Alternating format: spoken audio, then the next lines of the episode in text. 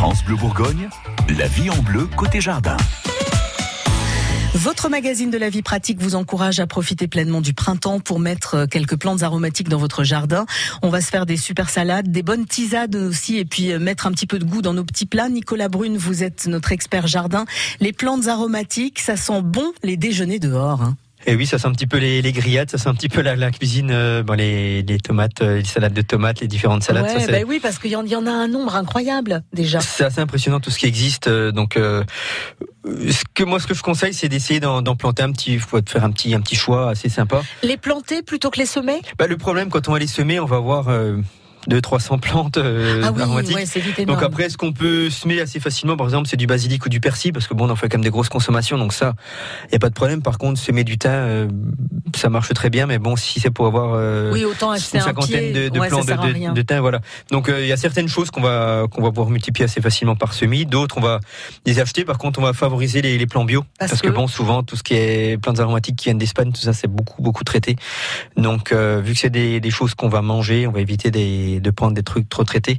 Donc on, on trouve beaucoup de, de plants bio dans, dans le commerce et, et là on va avoir pas mal de foires aux plantes qui vont se profiler. Donc sur les foires aux plantes, il y a beaucoup de, de, de personnes qui sont vraiment spécialisées vraiment dans les dans les plantes aromatiques. Donc il faut vraiment euh, faire un, un choix à ce moment-là. Ouais. Donc on essaye d'en avoir euh, de, de différentes sortes. On va pas forcément les planter les unes avec les autres.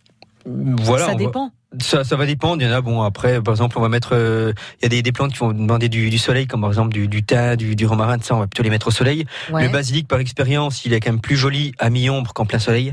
Ah pourtant on a l'impression quand même que c'est une plante du soleil. Non, c'est le froid qu'il aime pas. C'est le froid qu'il aime pas, mais euh, par expérience, un basilic qui est mis euh, soleil, le, on va dire soleil le matin et ombre l'après-midi sera beaucoup plus joli qu'un basilic qui est vraiment plein plein cagnard toute la journée. Là, là, il va souffrir, ce sera pas terrible. Ouais, on alterne un peu avec des trucs pour la cuisine et des choses qu'on peut se faire en infusion. Voilà, on peut donc avoir donc euh, plus pour les salades, donc comme la ciboulette, le persil, le basilic, l'estragon, le cerfeuil, la bourrache.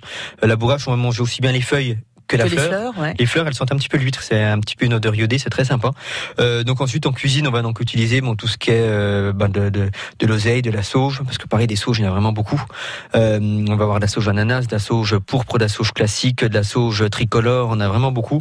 Ensuite, on peut utiliser en cuisine la, la citronnelle de Madagascar, le coriandre, l'ail des ours, l'âge des montagnes, l'âge des montagnes, qui est euh, en fait du, du céleri vivace, de la marjolaine, de l'origan. Donc ça, c'est vraiment des, des choses qu'on peut qu'on peut utiliser vraiment euh, assez régulièrement. Donc, mais bon, on, on les utilise pas quand même euh, sans arrêt. Donc le fait d'avoir un seul pied, ça suffit.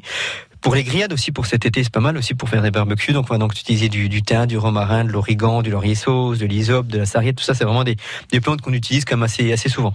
Les conseils de Nicolas Brune sont à retrouver sur euh, francebleu.fr et dans une heure, Gilles Sonnet, notre expert en plantes d'intérieur, nous présentera l'érable. France Bleu Bourgogne.